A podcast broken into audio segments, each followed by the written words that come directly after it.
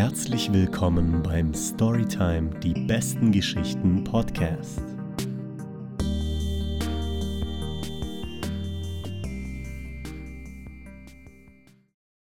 Herzlich willkommen zu Storytime Die besten Geschichten. Wir sind bei Episode 1. Episode 1 soll erstmal erklären, worum es geht und äh, wir werden dann auch gleich mit den Geschichten loslegen. Es geht darum, die besten Erfolgsgeschichten, die besten Motivationsgeschichten und die besten Geschichten für Persönlichkeitsentwicklung zu erzählen, zu analysieren, für uns zu nutzen. Und dafür werden ein bis zwei Geschichten pro Episode erzählt und äh, dann auch bearbeitet. Geschichten können Sie immer wieder einsenden. Äh, das können Sie machen unter storytime at erreiche. Und äh, ich freue mich über jede Geschichte. Natürlich auch in der Facebook-Gruppe Storytime, die besten Geschichten. Können Sie gerne die Geschichten teilen und äh, da gibt es dann die Möglichkeit, dass Ihre Geschichte im Podcast verwendet wird mit Erwähnung.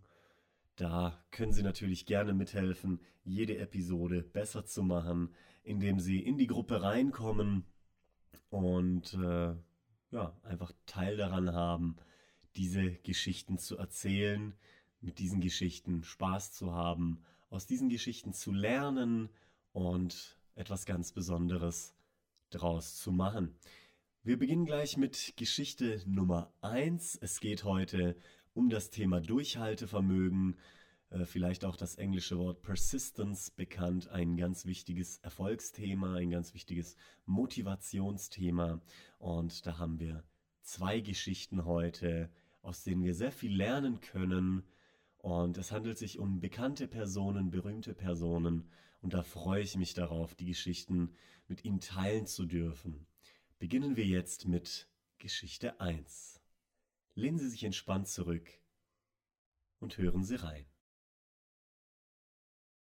Es geht um die Frau, die uns gezeigt hat, dass es immer etwas gibt, wofür es sich zu kämpfen lohnt, die uns gezeigt hat, dass Glück selbst in den dunkelsten Zeiten existiert, diejenige, die uns an das immer glauben lässt und diejenige, die den Jungen schlechthin erfand.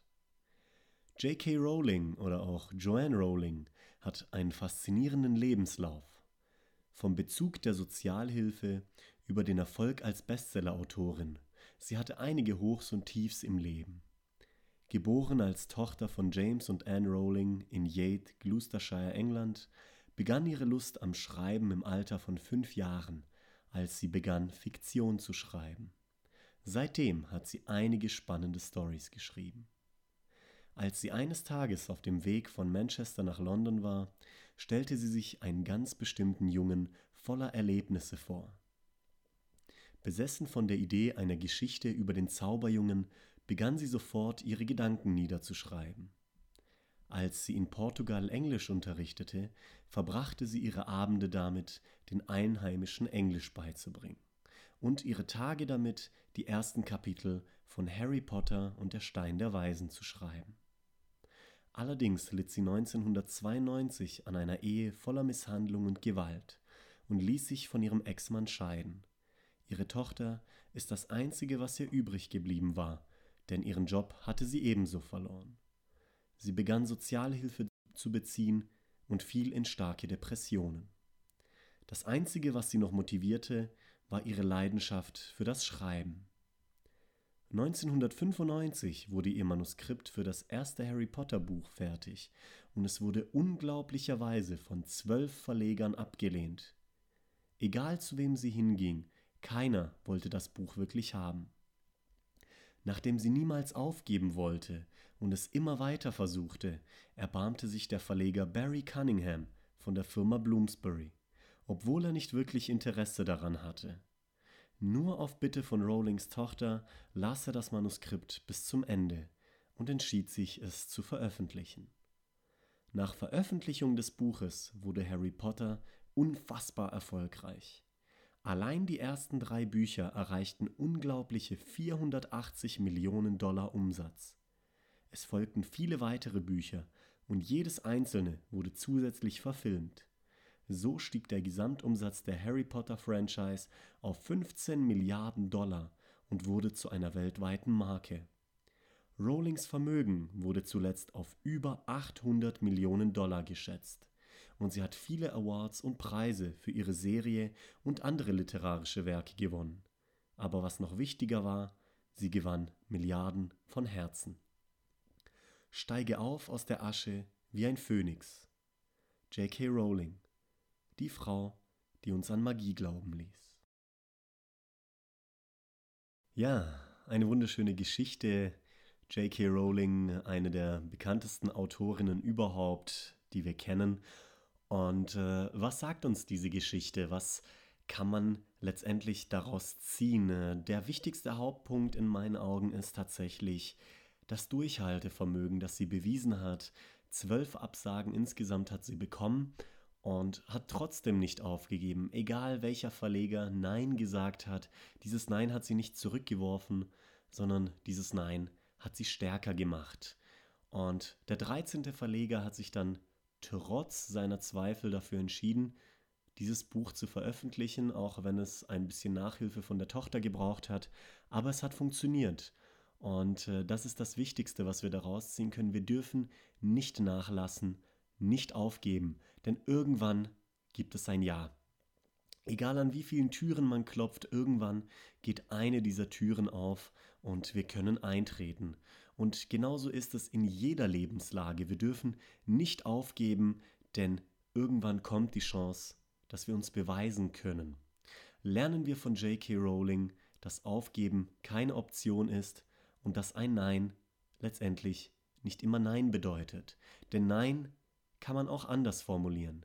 Noch ein Impuls nötig. Und diesen Impuls müssen wir nutzen.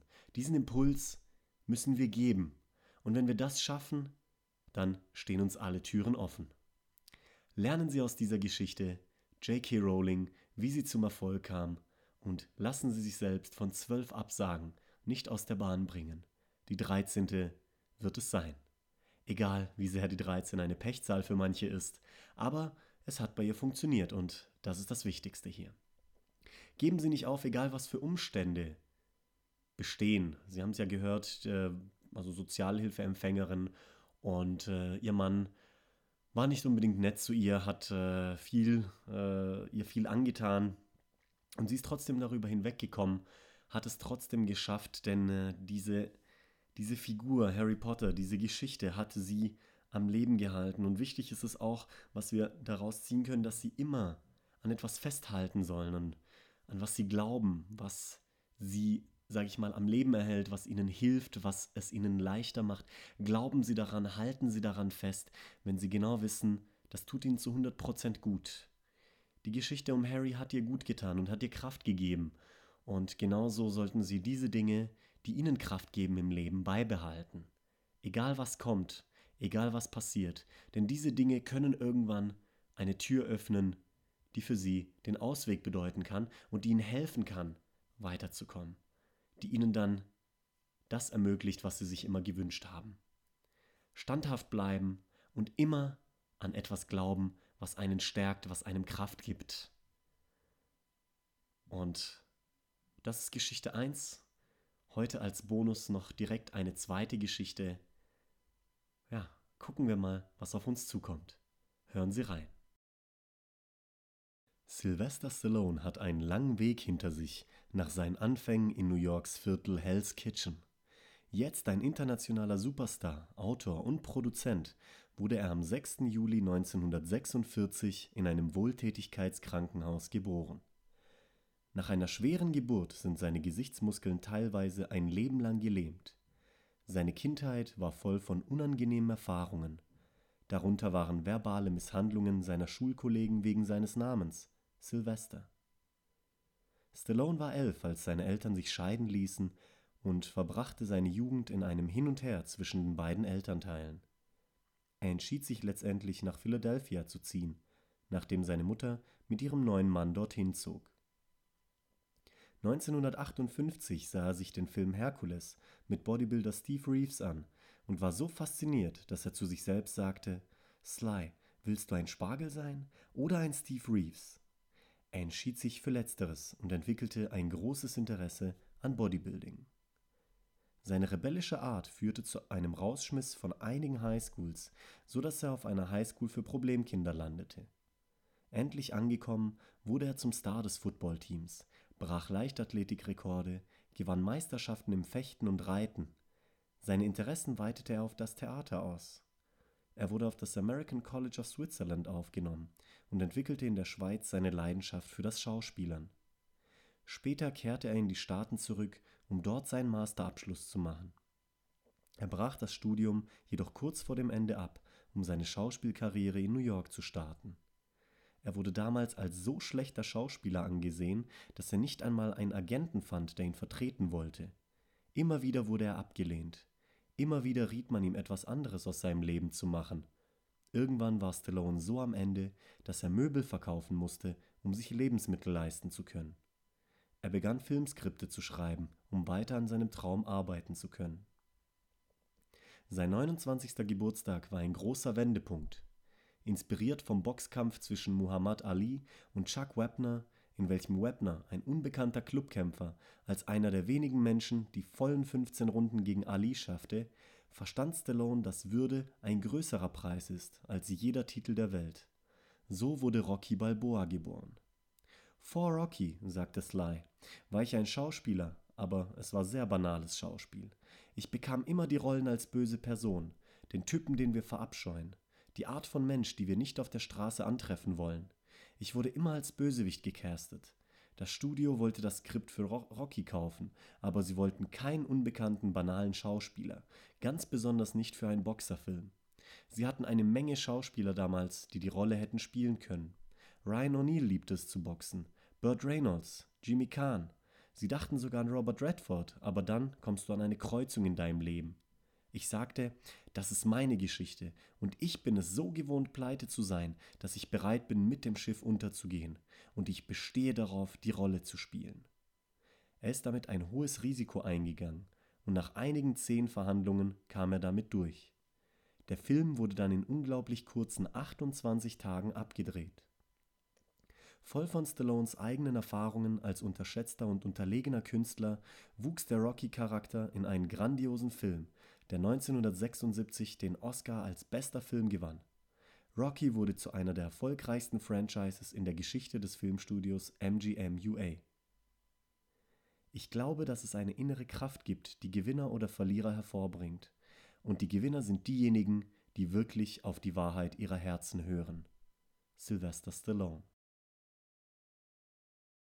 Wir sehen, Sylvester Stallone hat immer an sich geglaubt und äh, hat nicht aufgegeben, egal was für Umstände er hatte, egal ob seine Gesichtsmuskeln teilweise gelähmt sind, egal ob er von der Schule geschmissen wurde, egal ob es eher banales Schauspiel war, was er bekommen hat, egal ob man ihm attestiert hatte, dass er nicht unbedingt talentiert genug ist für professionelles Schauspiel.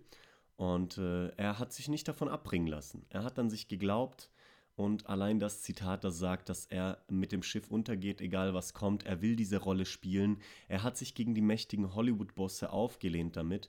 Und äh, seine Geschichte, die er geschrieben hat mit Rocky, war so beeindruckend, dass sie es zugelassen haben, mit ihm verhandelt haben, auch wenn er nicht unbedingt viel Geld für die Rolle bekommen hat. Am Ende hat er sich noch 10% im Vertrag zugesichert von den Umsätzen dass er 10% bekommt und er war zeitweise sogar einer der best oder der bestbezahlte Schauspieler in Hollywood.